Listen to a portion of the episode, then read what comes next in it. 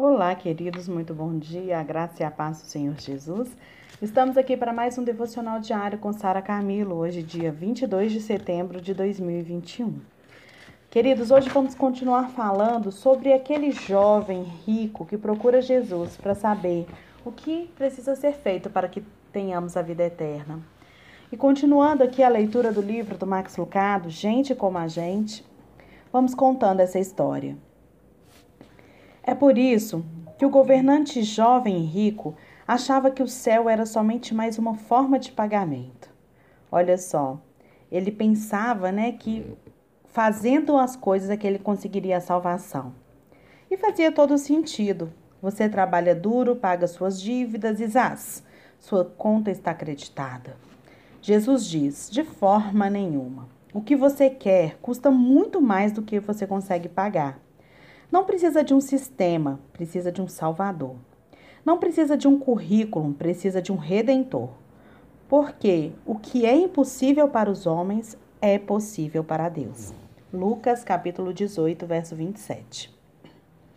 Não perca a mensagem principal desse versículo, queridos. Você não pode salvar a si mesmo. Você pode repetir isso?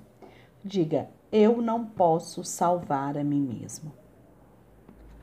No meio dos rituais corretos ou da doutrina correta, não por meio da devoção correta ou da comida correta, a posição de Jesus é bem clara.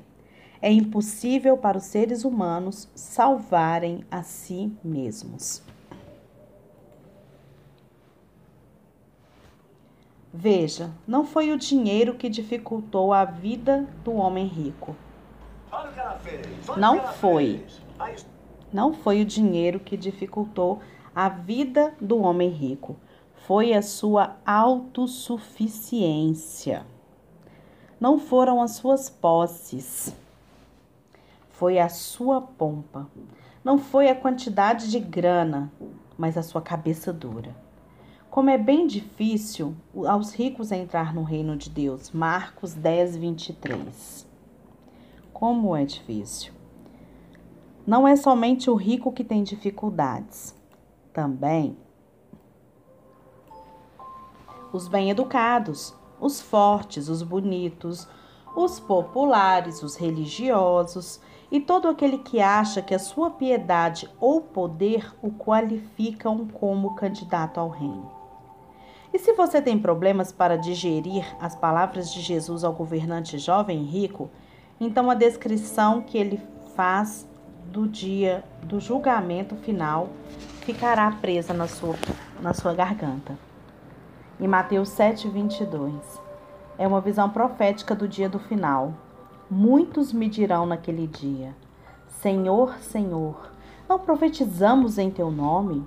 Em teu nome não expulsamos demônio, realizamos muitos milagres? Impressionante. Essas pessoas estão paradas frente ao trono de Deus falando de si mesmas. A, a grande trombeta soou e elas ainda estão falando pelos cotovelos. Em vez de cantar as glórias de Deus, falam sobre si mesmas. Em vez de adorar a Deus, leem os seus currículos. Quando deveriam ficar em silêncio, falam. Sob a áurea do rei, ficam se vangloriando. E o que é pior, arrogância ou cegueira? Você não impressiona os funcionários da NASA com um avião de papel. Não fica falando dos seus desenhos na presença de Picasso. Não se acha igual ao Einstein porque consegue escrever H2O. E não fica gabando da sua bondade na presença do perfeito. Então, eu lhes direi claramente, Mateus 7,23: Nunca os conheci. Afasta-se de mim, vocês que praticam mal. Guarde isso. Deus não nos salva por causa daquilo que a gente fez. Somente um Deus louvável poderia ser comparado com dízimo, gente, ou comprado com dízimo. Eu li errado aqui, não é comparado, é comprado. Somente um Deus lamentável poderia ser comprado com dízimo. Somente um Deus temperamental ficaria impressionado com a nossa dor ou satisfeito com os sacrifícios. Somente um Deus sem coração venderia a salvação para quem oferecesse mais. E somente um Deus faz por seus filhos o que eles não fazem por si mesmo.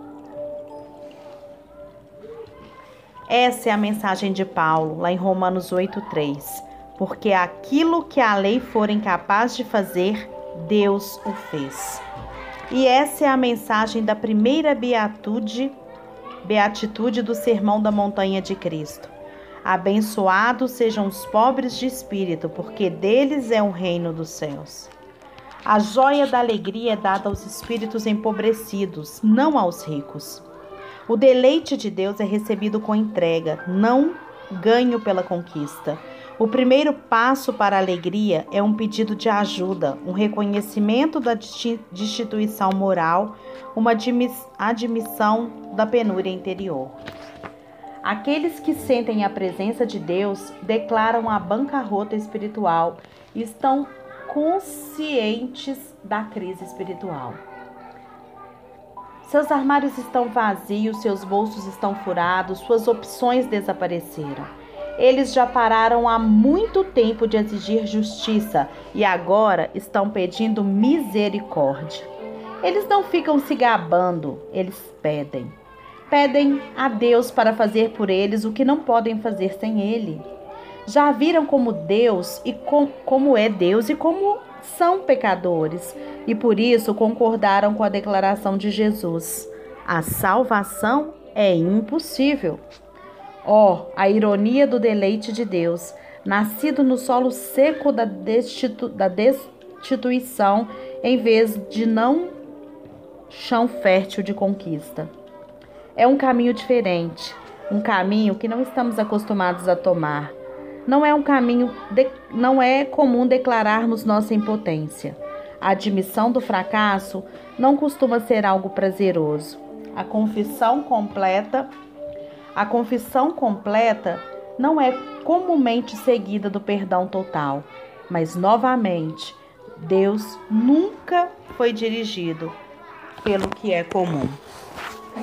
Deus nunca foi dirigido por aquilo que é comum. Seja você, meu querido, minha querida, seja aquele que está na presença do Senhor para falar da glória dele, não da sua. Não para tratar Deus com arrogância, não para dar ordens para Deus, mas você pode fazer a diferença na sua vida, na sua família e no seu tempo, reconhecendo o seu lugar diante de Deus reconhecendo que muito você pode fazer diante de Deus e muito pouco pode quando você olha para você mesmo e para suas qualidades. Lembre-se, eu não vivo mais, mas Cristo vive em mim. E se há algum caminho bom em mim, esse caminho é Cristo. Que o Senhor abençoe o seu dia. Eu peço desculpa pelo barulho aqui, mas infelizmente hoje eu tive que gravar na escola e as crianças estão brincando aqui, morrendo de alegria de ter voltado às aulas, tá? Mas eu espero que vocês desfrutem desse devocional na presença do Senhor. Um abraço.